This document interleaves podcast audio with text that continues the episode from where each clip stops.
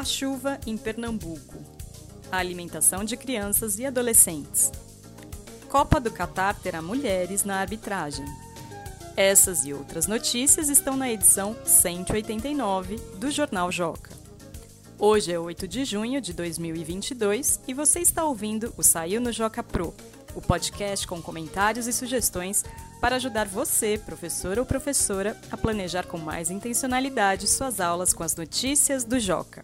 E neste episódio vamos conversar com dois professores de língua portuguesa, a Mariana Botti e o Felipe Santos, da Avenues School. Eles participaram do Encontro Internacional de Boas Práticas, realizado pelo Joca no dia 31 de maio, e vão contar pra gente um pouco do trabalho com o gênero Mesa Redonda, desenvolvido com os alunos do sétimo ano. Eu sou Paula Tacada, sou jornalista e professora no Ensino Fundamental 1. Vamos às notícias. Brasil! Cidades de Pernambuco sofrem com enchentes e deslizamentos. No fim de maio, municípios do Grande Recife, região metropolitana de Pernambuco, sofreram com chuvas fortes que causaram enchentes e deslizamentos. Cerca de 128 pessoas morreram em decorrência da tragédia e mais de 9 mil estão desabrigadas. As chuvas também atingiram Alagoas, que decretou situação de emergência em 33 cidades. Entenda as razões dessa tragédia e o que pode ser feito para que isso não aconteça novamente na reportagem da página 3. Brasil! Você se preocupa com sua alimentação? A sessão em pauta desta edição traz uma notícia que certamente vai render uma boa conversa com seus alunos e alunas. Eles e elas se alimentam de forma saudável? O ponto de partida do texto é um dado alarmante. De acordo com um estudo da Federação Mundial da Obesidade, publicado em maio de 2022, um bilhão de pessoas devem viver com obesidade em 2030. Os detalhes dessa situação estão na notícia da página 2. Esportes! Copa do Catar terá mulheres na arbitragem, com participação de uma brasileira. Pela primeira vez, mulheres atuarão na arbitragem em uma Copa do Mundo masculina de futebol. A catarinense Neuza Bach está entre elas. A lista do time de arbitragem da Copa do Catar foi divulgada em 19 de maio pela Federação Internacional de Futebol, FIFA. Neuza já atuou nos Jogos Olímpicos de 2016 e 2020, na Copa do Mundo Feminina de 2019 e no Mundial de Clubes de 2020.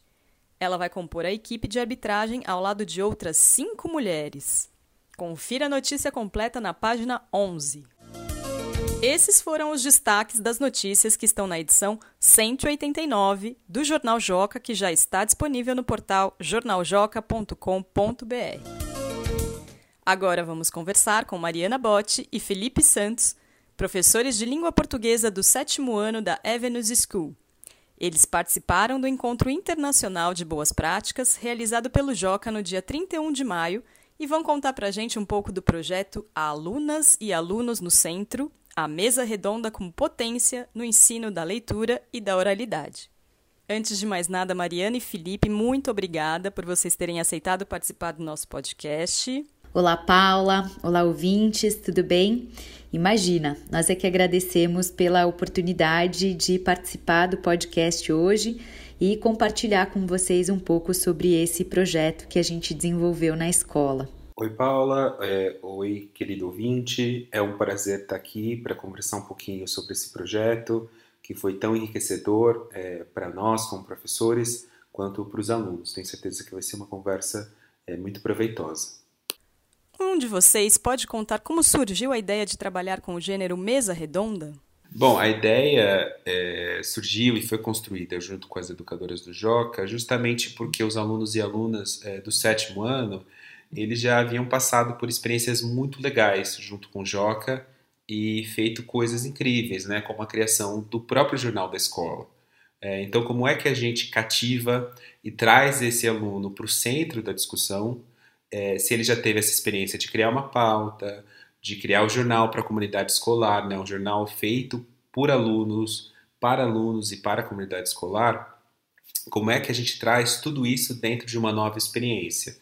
Dentro dessa discussão, então, a gente pensou justamente na mesa redonda, porque a mesa redonda é um gênero é, da esfera jornalística que justamente mobiliza todos esses saberes. Então, a entrevista, a reportagem, elaborar um roteiro, se preparar.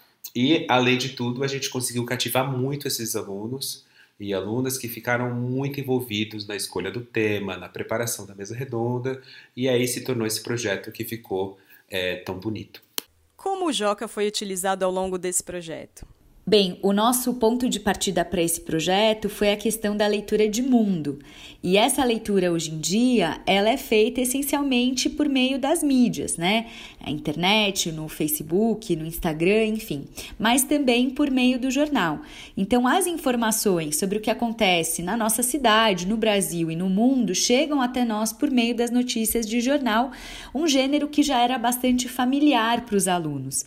Então, a nossa questão também era assim, como que a gente poderia aprofundar o conhecimento deles em relação ao que eles já tinham aprendido no quarto ano, como o Felipe disse, né, que eles já tinham criado o seu próprio jornal a partir de todo um trabalho feito, né, é, por meio da exploração do jornal Joca.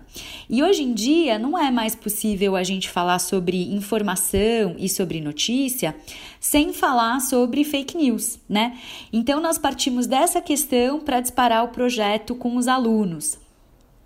É, a gente chama de provocação, né? Essas aulas iniciais em que a gente vai propor o projeto. E nesse sentido, o material do Joca sobre educação midiática foi essencial, porque ele nos ajudou muito a preparar os materiais para essas primeiras aulas para mesa redonda, né? E nós falamos sobre fake news e deepfake. Então, as sequências propostas de aulas e de jogos nos ajudaram a pensar os slides das nossas aulas e também as atividades que os alunos fariam. Então, dessa vez, né, diferente do que havia acontecido no quarto ano, mais do que usar o jornal Joca propriamente, né, porque os alunos já estavam bastante familiarizados com ele, nos ajudou muito todo o conteúdo sobre educação midiática produzido pelo Joca, porque desse modo a gente pôde ampliar ainda mais o repertório dos nossos alunos. Para a gente terminar, como foi para vocês a participação no evento de Boas Práticas?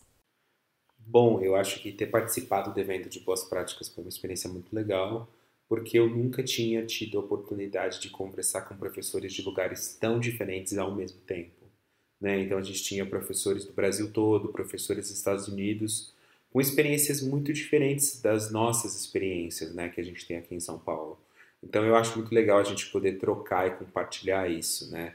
Eu acho que o professor que pode compartilhar e conversar sobre a sua prática é sempre um professor muito feliz. E eu tive essa oportunidade e essa felicidade de poder participar no evento apresentando um projeto que foi um projeto tão legal. Bom, pessoalmente eu me senti muito importante, né? É, eu acho que nunca um projeto que eu desenvolvi na escola, nesses meus últimos 11 anos trabalhando no ensino fundamental 2, tinha ganhado esse tipo de repercussão. Eu acho que é muito importante que os professores tenham esses espaços de troca e sintam que os projetos que eles criam são prestigiados também fora né, das suas escolas.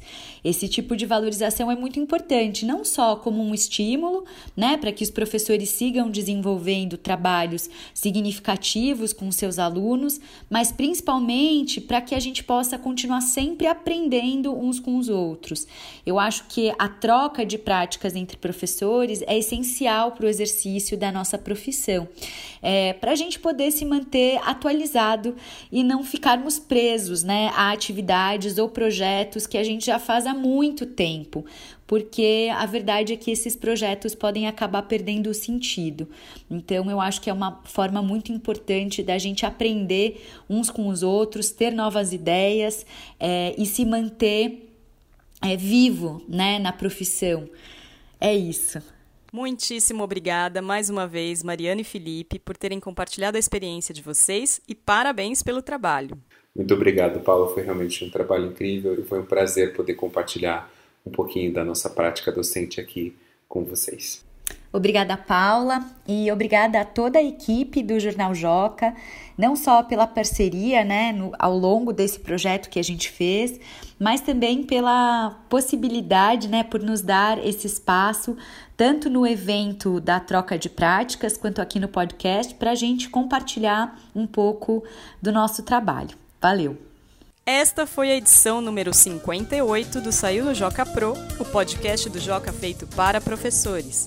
Mande seus comentários e sugestões para o e-mail saionojocapro@magiadeler.com.br e até a próxima quinzena.